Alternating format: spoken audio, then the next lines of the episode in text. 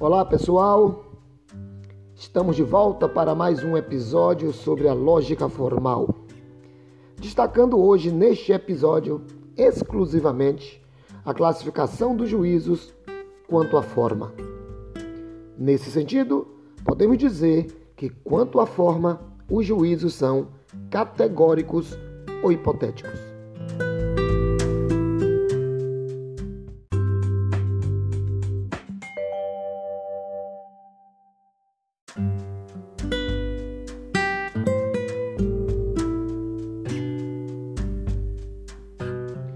Vejamos inicialmente a definição de juízos categóricos. Categóricos são juízos dos quais podemos dizer que são verdadeiros ou falsos. Esses tipos de juízos possuem três termos: um sujeito, um verbo e um predicado. Nós vimos na nota de aula que, do ponto de vista lógico, o sujeito é o termo que recebe uma atribuição ou seja, é o conceito sobre o qual algo é afirmado ou negado. Vimos também na última nota de aula que o predicado, do ponto de vista lógico, é aquilo que é atribuído ao sujeito. Vimos também a cópula, que é o verbo que liga o sujeito ao predicado. Nesse sentido, o verbo indica uma afirmação ou indica uma negação entre os conceitos separados. Observem que o verbo é a parte principal e a mais formal do julgamento, pois indica a própria concordância do predicado com o sujeito. Se há concordância entre predicado e sujeito, podemos dizer que temos um juízo verdadeiro. No entanto, se não há concordância entre predicado e sujeito, então podemos dizer que o juízo é falso.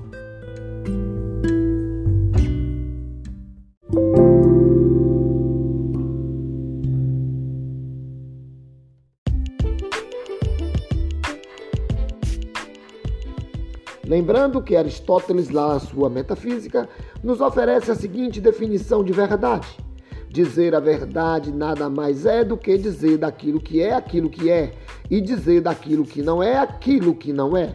Mas dizer o falso é dizer daquilo que é aquilo que não é e daquilo que não é aquilo que é.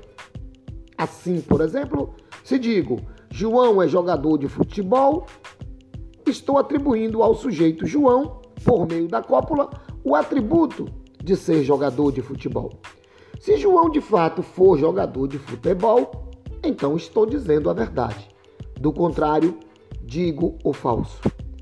Não obstante essa definição de verdade, percebemos que os juízos categóricos possuem duas características fundamentais.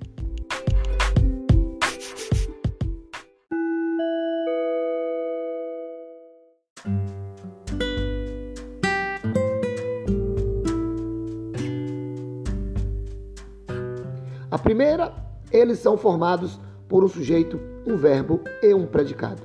A segunda é que deles podemos dizer que eles são verdadeiros ou falsos. Portanto, são juízos categóricos os seguintes exemplos.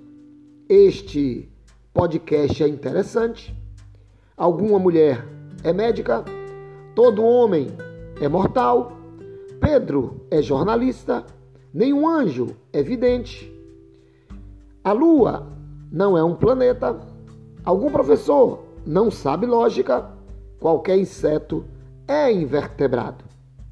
Agora estamos em condição de entender os juízos hipotéticos.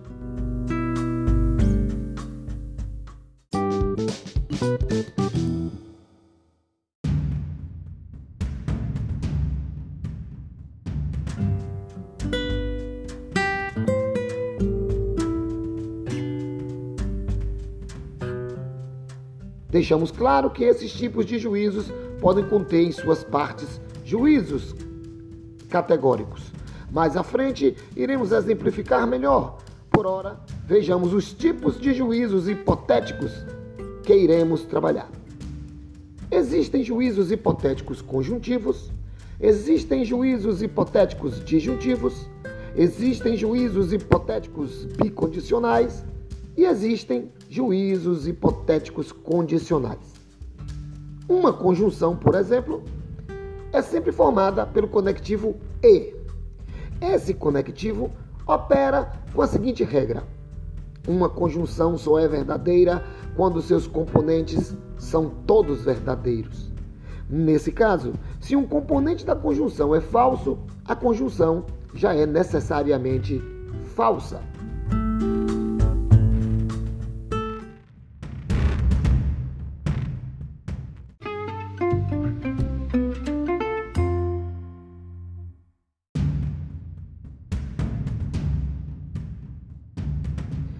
São exemplos de conjunções.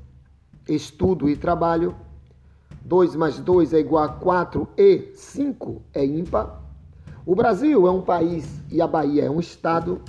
Sou professor e sou poeta. Todo homem é mortal e algum vertebrado é mamífero. Observem neste último exemplo que oferecemos e vamos repetir. Todo homem é mortal e algum vertebrado é mamífero. Notem que essa conjunção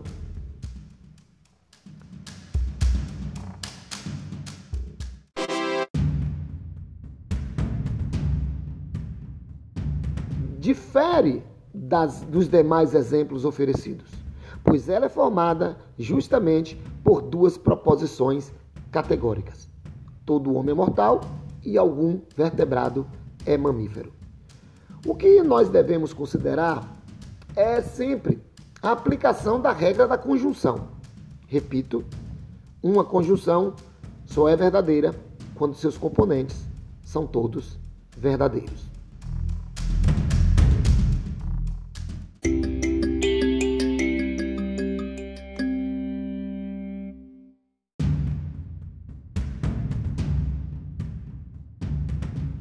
Vejamos agora a disjunção inclusiva. O termo que indica a disjunção inclusiva é o ou. Assim, a regra de uso do ou diz que uma disjunção inclusiva só é falsa quando seus componentes são todos falsos. Desse modo, se um elemento da disjunção inclusiva é verdadeiro, a disjunção já é verdadeira. Vejamos alguns exemplos de disjunções inclusivas. Vou à praia ou vou ao clube, estudo ou namoro, arrumo a casa ou ando de bicicleta, 3 mais 2 é igual a 5 ou 4 mais 2 é igual a 6. Nenhum juiz é astronauta ou algum médico é cirurgião. Notem, mais uma vez, que podemos também compor disjunções com juízos categóricos, respeitando sempre a regra de uso da disjunção que diz uma disjunção inclusiva só é falsa quando seus componentes são todos falsos.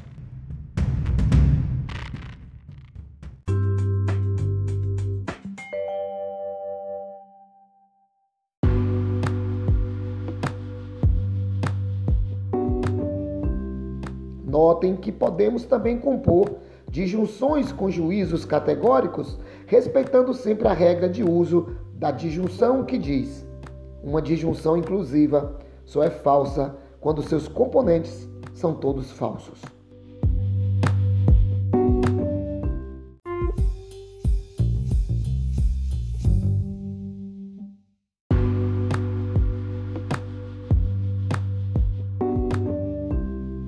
Agora vejamos rapidamente o conectivo bicondicional, indicado pela expressão se somente se cuja regra de uso diz que um bicondicional só é verdadeiro quando seus componentes tiverem valores lógicos idênticos. Nesse caso, ambos verdadeiros ou ambos falsos.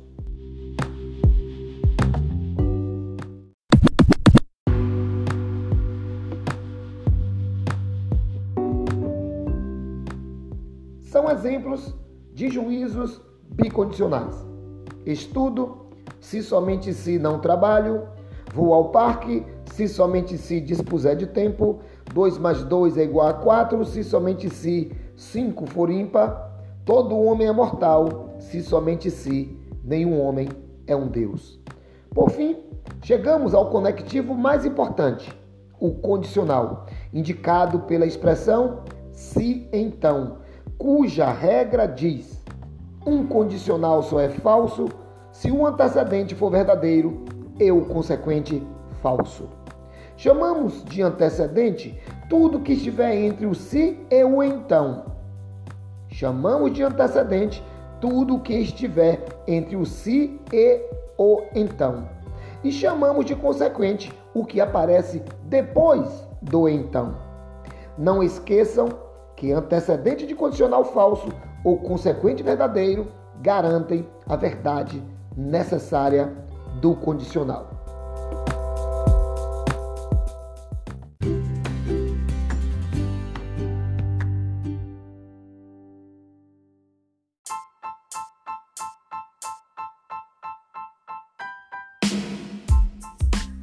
Seguem alguns exemplos de condicionais. Se penso, então existo. Se trabalho, então ganho um salário. Se 2 mais 2 é igual a 4, então 5 é ímpar. Se estudo, então sou aprovado. Para finalizar o episódio, lembramos rapidamente da regra do conectivo de negação, cuja lei, cuja lei diz: negar é trocar o valor lógico dos enunciados. Nesse caso, se um juízo é verdadeiro, sua negação será falsa, ou se um juízo é falso, sua negação será verdadeira.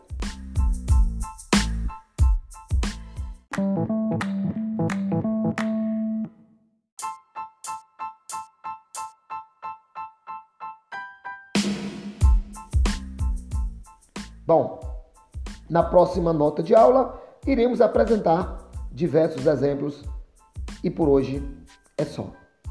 Até o próximo episódio.